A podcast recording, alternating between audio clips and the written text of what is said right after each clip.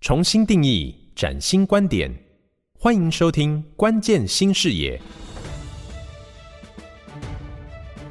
本节目由造物者的智慧风光 AI 窗赞助，好家庭联播网古典音乐台制播。各位好，我是叶欣，欢迎您再次的收听《关键新视野》的节目。这节目除了在 Podcast 平台播出之外，也在好家庭联播网跟大家一起来关注爱护地球如何来落实。我们会邀请到相关的学者、专家，还有企业的代表来跟大家一起做探讨。今天呢，我们要来聊的议题呢，依旧是企业组织文化跟近零排放有何的关联性。当然，我们要来探讨一下实际的个案。那要建设之前呢，常常要大破坏，所以组织改革要如何的帮助近零排放？遇到困难的时候，要如何的来突破？我们今天持续访问到两位美女专家来谈啊。一位呢是台中清基的黄怡颖协理，那她同时也是台湾数位企业总会的理事。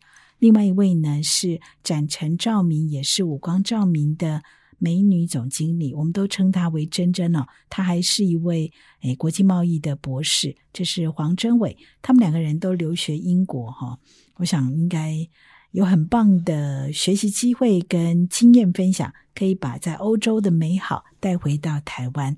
那今天呢，要接下来谈的议题就是呢。建设之前要大破坏，就你们的观察，组织文化的改革是否有助于近邻碳排？那我们也希望你们举一些实例来谈谈。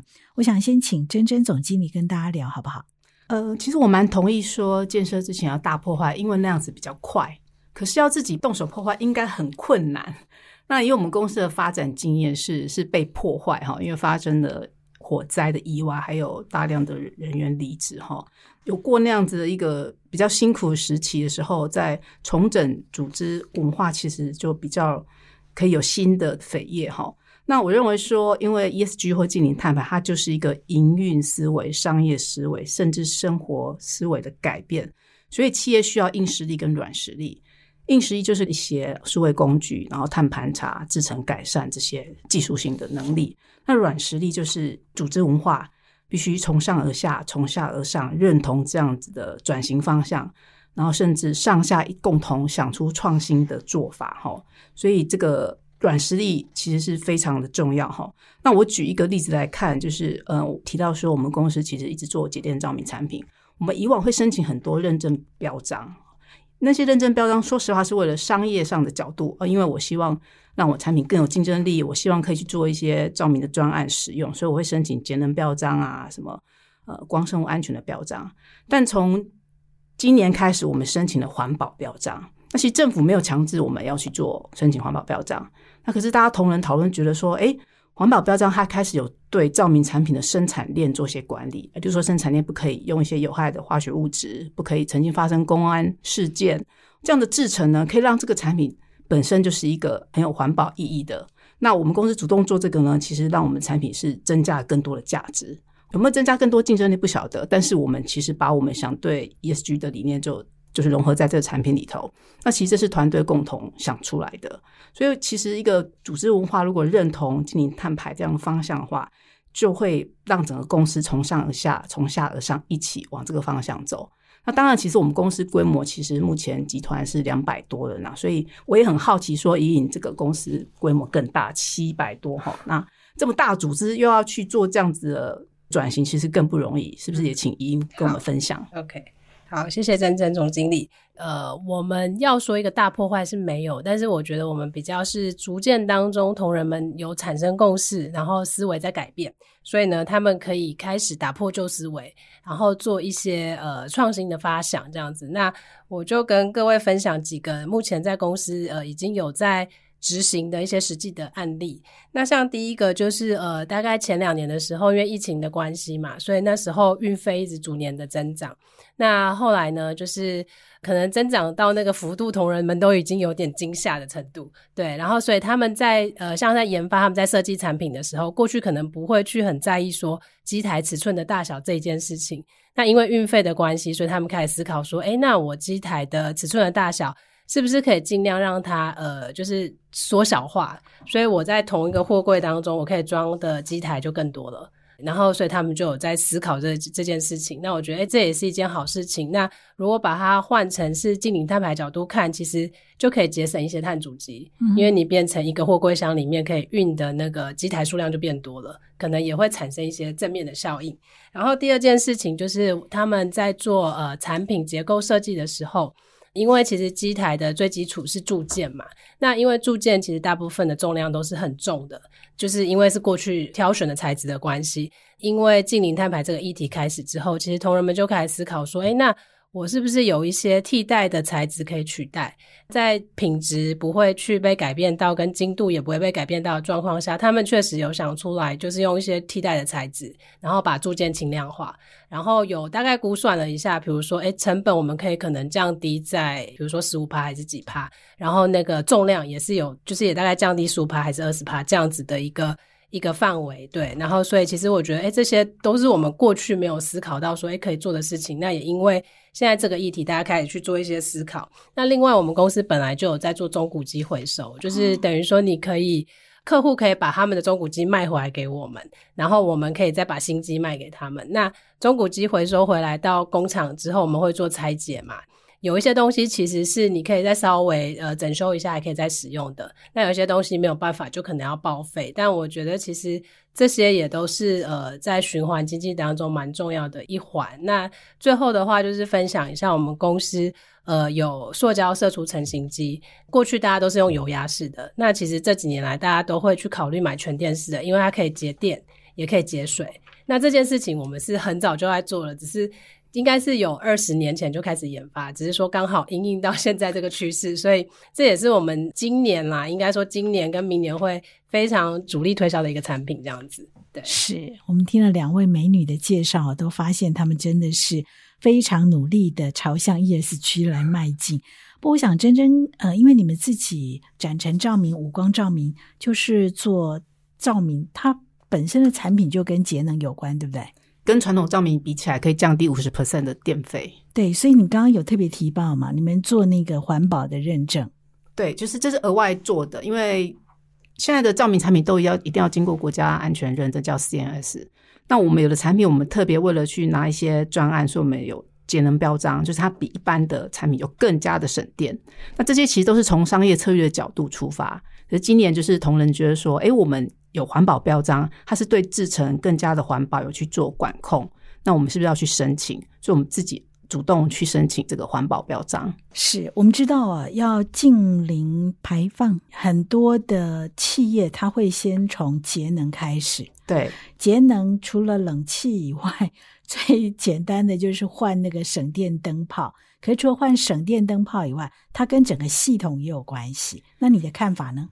二零二零年工研院有估计，哈，整个办公室的电费照明占了十五 percent，所以其实照明我们认为是最容易入手的，它也不用去改变你的任何什么机电的设计，就是把它换成 LED 照明，甚至换成更省电的 LED 照明。其实 LED 照明还要分好几个等级，一般的 LED 照明跟省电的 LED 照明，现在还有环保的 LED 照明。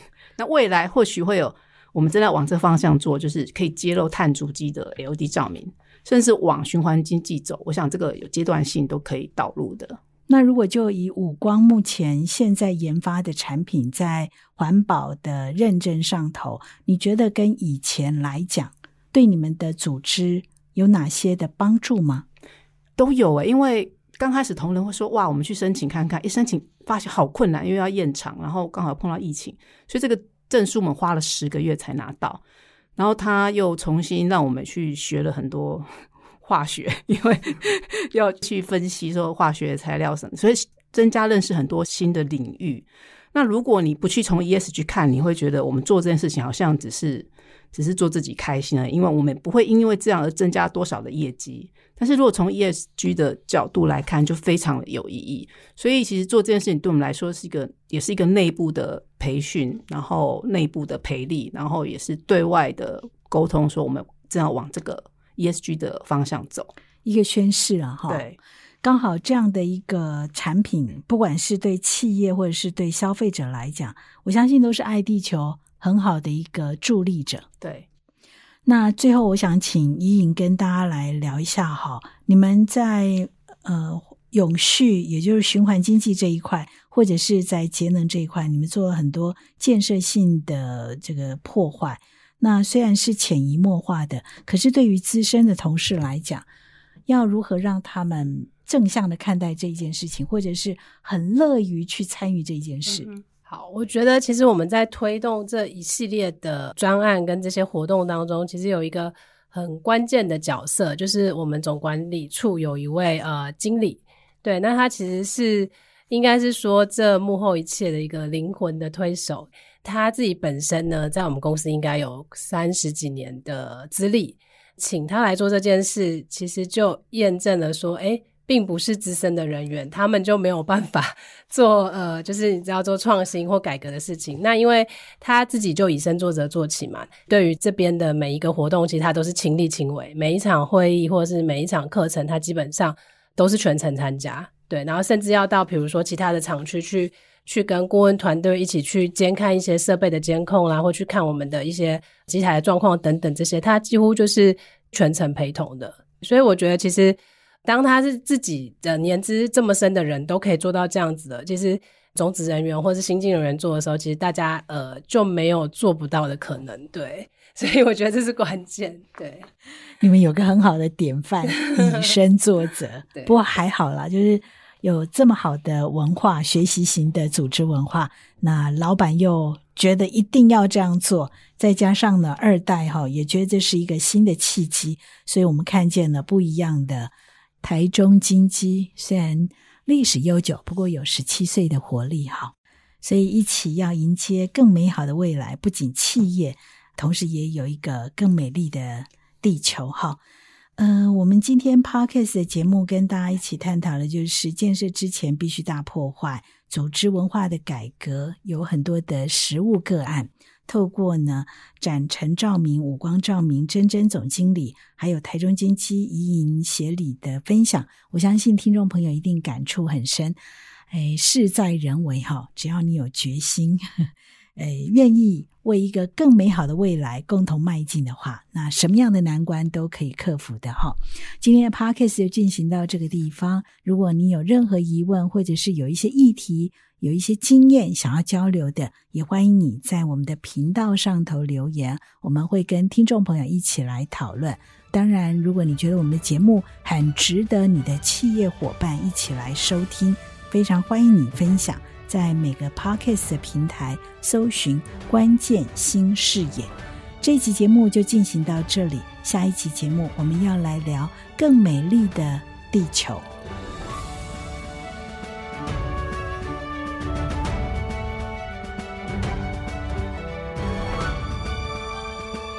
本节目是由台湾数位企业总会提供创新观点与关键解方，风光 AI 窗赞助，好家庭联播网台中古典音乐台制作播出。